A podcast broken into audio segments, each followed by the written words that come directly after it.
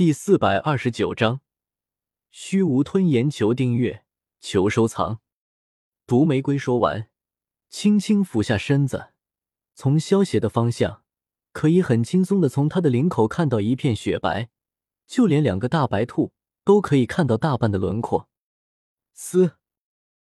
萧邪腰间突然传来一阵剧痛，让萧邪将目光收了回来。萧邪看向一旁面无表情的的小医仙。露出了一个尴尬的笑容，真是奇了怪了！我现在的身体堪比天阶高级防具，刀剑不伤，水火不侵，怎么会被小医仙掐的这么疼呢？难道腰间的软肋真的是男人的弱点吗？萧邪忍不住心中暗道。小医仙看着萧邪一脸郁闷的样子，指尖一抹红色渐渐褪去，精致可人的脸蛋上露出了一个调皮的笑容。破甲散，小医仙新配制的毒药，能够大幅度减弱肉身的防御。萧邪的身体强度虽然堪比天阶高级防具，但是在小医仙的破甲散下，只相当于天阶低级防具。以小医仙一心斗圣的修为，掐痛他就很正常了。远处还准备和萧邪大声招呼的雷尊者四人，见到萧邪面前的毒玫瑰后，悄悄的退去了。现在萧家老祖萧玄回归的事情，已经不是什么秘密了。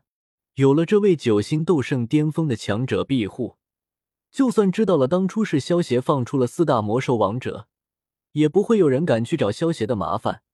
但是雷尊者他们就不同了，如果被人知道当初放出四大魔兽王者，其中也有他们的份，那么四方阁肯定会被踏平的。杜玫瑰。你来此到底有什么目的？就不需要再遮遮掩掩了，明说吧。古元开门见山的对毒玫瑰说道：“既然如此，小妹也就不藏着掖着了。”古元，你不觉得这里的人太多了吗？毒玫瑰打量了一下四周，若有所指的说道：“你什么意思？”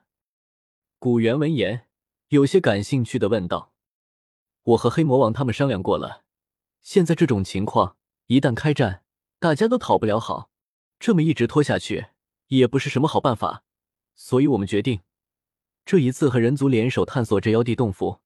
不过，不是所有人都能够进入这妖帝洞府的，只有斗圣强者方能进入这妖帝洞府。斗圣之下，进去也是找死。你觉得如何？毒玫瑰说完，静静的看着古元，等待他的回答。古元和古道他们对视了一眼。点了点头，转头对毒玫瑰说道：“此事我们古族答应了。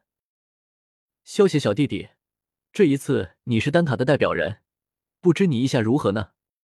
见到古元他们答应下来，毒玫瑰将目光转到了萧邪身上。萧邪身为小丹塔的长老，他这次代表的就是丹塔。这个提议我同意。斗圣之下，也的确没有资格沾染妖帝的传承。萧邪没有丝毫的犹豫，便答应了下来。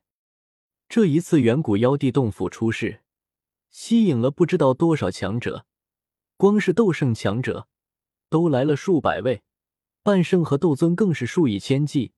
这么多人如果全都进入妖帝洞府，那么不知道又会生出多少麻烦。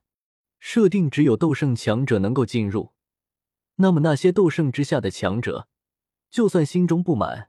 面对这些斗圣强者共同的决定，也不会有丝毫的办法。既然各位都同意下来了，那么便跟我来吧。毒玫瑰闻言，轻笑一声，带着萧邪和古元一行人赶往了妖帝洞府。跟着毒玫瑰、萧邪一行人，很快便来到了妖帝洞府的面前。此时，妖帝洞府前已经聚集了近百位的斗圣强者。这么多的斗圣强者！今日能够齐聚在这里，也是一道奇观了。萧邪看着这些斗圣强者，对一旁的小医仙和青灵笑道：“嗯。”青灵打量着这些平时难得一见的斗圣强者，这么多聚集在一起，一脸认同的点了点头。各位再稍等一会儿，等人齐了，我们便可以进瑶地洞府了。毒玫瑰环视了一下四周，对萧邪他们说道。四大魔兽王者之中，黑魔王和毒牙已经到了，但是去邀请魂族的九龙暂时还未到场，而且还有一些类似于独行者的斗圣强者还在陆续赶来。看了我是最后一个到的了。半个小时后，一阵大笑声传来，随即一道绿色的人影带领一群黑袍人出现在了妖帝洞府前。九龙见到来人，萧协瞳孔突然一缩。这家伙是第一个给自己带来死亡危机的家伙。不过现在的话，萧协使出天火九变，便足以打败他了。只是现在不是对九龙出手的好时机，眼看就要进入妖帝洞府，不方便节外生枝。而且，就算现在自己想要斩杀九龙，其他三位魔兽王者也不会坐视不管。九龙大哥，你这速度也太慢了一点吧？毒玫瑰娇笑道。这可不能怨我，魂族这些家伙藏的太好了，找到他们可是费了我好大一番功夫。九龙指着身后的魂族众人，无奈的说道。虚无吞炎听到九龙的话，其实心中也是有些佩服。他们准备躲在后面捡便宜的，没想到藏着虚空中，封印了自身的气息，结果还能够被九龙找到。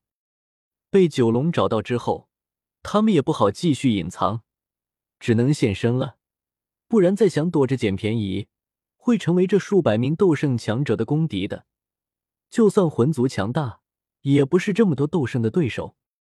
虚无吞炎，萧邪感受着体内异火的悸动，看着魂族领头的黑衣男人，稍微想了想，便猜出他的身份了。能够以魂族领头人的身份出现。又引起自己体内一火的悸动，除了虚无吞炎，还能有谁？在萧邪打量虚无吞炎的时候，虚无吞炎也在打量着萧邪。